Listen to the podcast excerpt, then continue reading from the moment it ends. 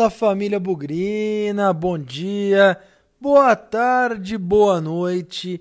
Está no ar o Bugricast pré-jogo nessa terça-feira, 7 horas da noite. O Guarani vai até a cidade de Florianópolis, capital do estado de Santa Catarina, reencontrar o Havaí.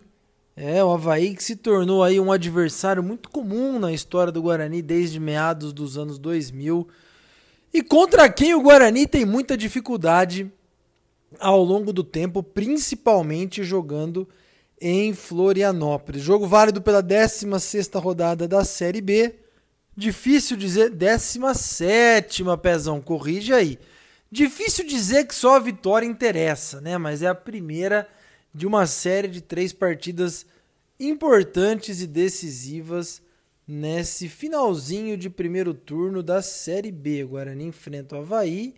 Depois, na sexta, aliás, o Guarani viaja de Florianópolis direto para Goiânia para enfrentar o Goiás na sexta-feira, também às sete da noite.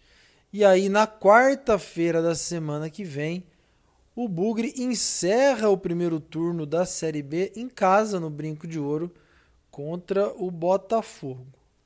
Eu fiz essa menção de que só a vitória interessa ou que a vitória é muito importante, principalmente porque o Guarani sente ainda, né, falta daqueles três pontos desperdiçados em casa contra o Vila Nova. Hoje o Guarani tem 26, tá brigando ali na na bloco de cima, fora do G4, mas no bloco de cima da Série B.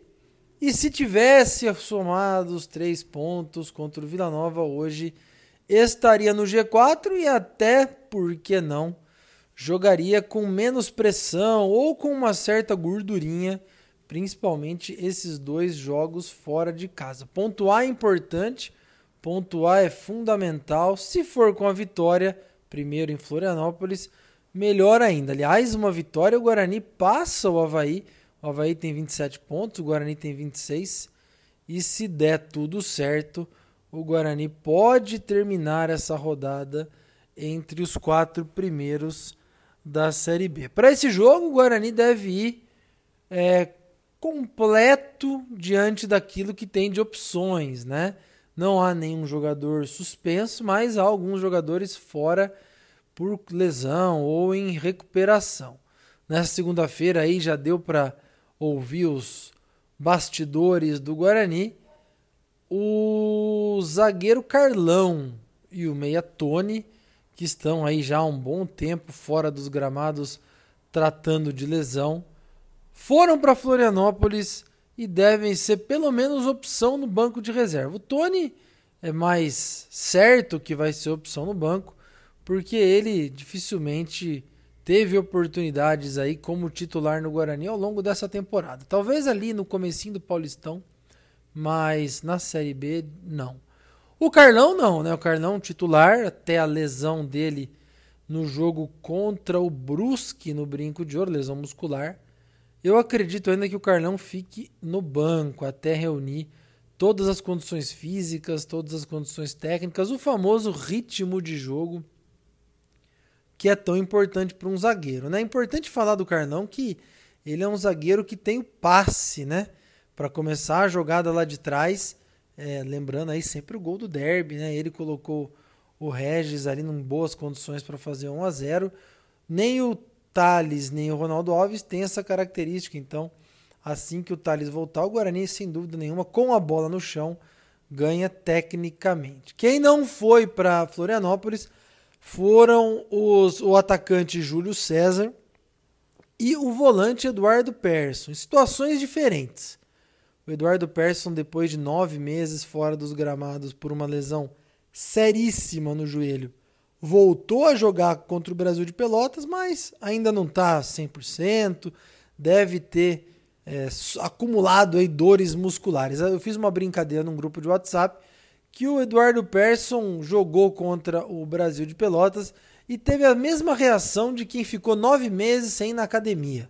Acordou com dor no corpo, acordou cansadão e às vezes até com algumas pequenas lesões que impossibilitam aí o exercício logo na sequência. O Júlio César é uma situação diferente. O Júlio César está fora dos gramados já, se eu não me engano, desde a partida contra o Sampaio Correia, com uma lesão muscular. Foi flagrado aí já treinando com o time na famosa transição de, do departamento médico programado, mas ainda não está pronto. Quem sabe contra o Botafogo, hein? Talvez nem contra o Goiás a gente tenha o Júlio César, o que não seria, seria até um bom negócio se tivéssemos o Júlio César contra o Goiás, porque o melhor momento do Júlio César na sua carreira foi no Atlético Goianiense. Quem sabe aí ele não pudesse aprontar na sexta-feira. Quem também não viajou, aparentemente aí Júnior Todinho, que ainda carece de um tempo para se recondicionar fisicamente, e os desfalques já conhecidos, né? O Rodrigo Andrade e o Regis, ambos com lesões musculares e graus diferentes. Grau 1 para o Rodrigo Andrade, grau 2 para o Regis. É bem possível que na próxima semana a gente tenha notícias sobre os dois jogadores. Com tudo isso, o Guarani deve ir a campo com Gabriel Mesquita no gol, Diogo Matheus, Thales, Ronaldo Alves e Bidu. Meio campo com Bruno Silva, o Índio e o Andrigo. Na frente, Bruno Sávio, Lucão e provavelmente o Alan Victor, né? O jogador que não teve bem na partida contra o Brasil de Pelotas, mas não acredito que o Daniel Paulista será injusto de imediatamente sacá-lo do time. Na coletiva, depois do jogo contra o Brasil de Pelotas, o Daniel Paulista falou sobre possíveis mudanças no time, no jeito de jogar, aí dependendo do adversário. Isso me deixou um pouco em dúvida, até se, por exemplo, Maxwell não pode ser escalado como centroavante, ou mesmo Bruno Sávio, no lugar do Lucão do break, né? Não sei aí se o Lucão vai ser o melhor jogador indicado para uma partida como essa, não só pela pouca velocidade dele, mas porque provavelmente o Guarani vai ter oportunidades aí no contra-ataque. Essa é uma das características que o Guarani tanto aproveitou na Série B até agora, jogando fora de casa. Vamos lembrar, hein? Até agora o Guarani tem apenas uma derrota fora de casa. E isso é muito fruto da, do boa, da boa produção ofensiva do time, jogando no contra-ataque, jogando nas costas dos defensores adversários. E aí talvez ali de última hora o Daniel Paulista possa armar um fato novo, armar uma surpresa alguma coisa aí que faça com que o Guarani volte a jogar em velocidade e com oportunismo, aproveitando as falhas do adversário. Falar em adversário, o Havaí vem muito bem, é, muitas partidas sem perder, um time muito experiente, um time cheio de jogadores rodados, né? Diego Renan, o próprio goleiro Gladson, o zagueiro Betão, o volante Bruno Silva, aliás, uma coincidência incrível, né? Os dois times com volantes Bruno Silva, embora o Bruno Silva do Havaí não entre em campo por estar suspenso com três cartões amarelos. Havaí vem bem, Havaí, uma campanha de recuperação nas primeiras rodadas chegou a ficar um pouco lá embaixo e devagarzinho foi ganhando, foi pontuando, foi somando vitórias e principalmente ganhando entrosamento. Né? Um time com jogadores experientes, um time com jogadores rodados e que com certeza vai incomodar ao longo desse campeonato brasileiro da Série B. É o quinto colocado com 27 pontos, perde aí nos critérios de desempate para o Goiás, na verdade perde no saldo de gols e talvez aí vá para o tudo ou nada contra o Guarani para chegar mais em cima e terminar a rodada no G4. Até porque o Havaí na próxima rodada recebe o Náutico e depois sai para jogar com o Sampaio Correia. São três jogos que o Havaí tem, muito parecido com o Guarani, né? Três jogos enfrentando adversários ali na parte de cima da classificação. A diferença é que nós temos dois jogos fora de casa e o Havaí tem dois jogos em casa. Como eu falei, três pontos aí devem colocar o Guarani no G4 novamente, mas eu não desprezo um empate não. O problema é que muitos dos nossos adversários terão jogos relativamente fáceis, né? Dando uma passada de olho aqui na tabela de jogos, né? A gente tem o Goiás vai receber o Remo. O Goiás é favorito. A gente tem o Brasil de Pelotas recebendo o Curitiba. Acho que o Curitiba é favorito. Você pega o próprio o próprio Sampaio Correia tem um duelo interessante contra o Náutico, né? Tudo pode acontecer. O Vasco pega o Vila Nova, Vasco completamente favorito e tem um duelo interessante, dois duelos interessantes, né? CRB e Brusque, Operário e Botafogo, aí já falando dos times que estão no meio da tabela e que no caso de tropeço do Guarani podem até nos passar. Então, rodada que começa nessa terça-feira com o jogo do Guarani e se encerra na quinta-feira somente na partida Operário e Botafogo. Então teremos fortes emoções aí, terça, quarta e quinta na Série B. Vamos mandar o pensamento positivo. O Guarani entra em campo então às sete da noite, já repassando aqui a tradicional programação do Bugricast. Estaremos ao vivo com o nosso pré-jogo ali entre 5 e meia e 6 horas ao vivo no Facebook, no YouTube, no Twitter também.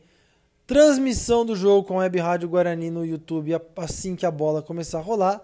Show do intervalo no Instagram. E o pós-jogo ao vivo no Facebook, Twitter e YouTube também. É isso, nosso pré-jogo está montado. Pensamento positivo, porque trata-se de um jogo muito difícil, mas que se o Guarani conseguir somar um ponto ou oxalá três pontos, a situação do campeonato volta a ficar muito interessante e pode ser aí um ânimo redobrado para o Guarani. Falei mais cedo no programa que o Guarani ainda lamenta os três pontos perdidos contra o Vila Nova no Brinco de Ouro e agora tem dois jogos duríssimos pela frente o Havaí, o quinto colocado, e o Goiás, quarto colocado. Isso me faz acender uma vela da esperança, lembrando do meu falecido avô, ex-jogador do Guarani, que dizia que o Guarani era um time mentiroso. Quando você esperava que ele ia, ele não ia, e quando você achava que ele não ia, ele ia. Então, quem sabe o time mentiroso não ataca novamente nessa terça-feira e depois na sexta-feira e a gente emende uma sequência de duas vitórias fora de casa. Já pensou? Eu acho demais, mas vou torcer muito para que isso aconteça. Empatando, ganhando ou perdendo, hoje sempre Guarani, sem nunca esquecer que na vitória ou na derrota, hoje e sempre Guarani. Avante, avante, meu bugre, que nós vibramos por ti, na vitória ou na derrota. Hoje sempre Guarani. Yeah.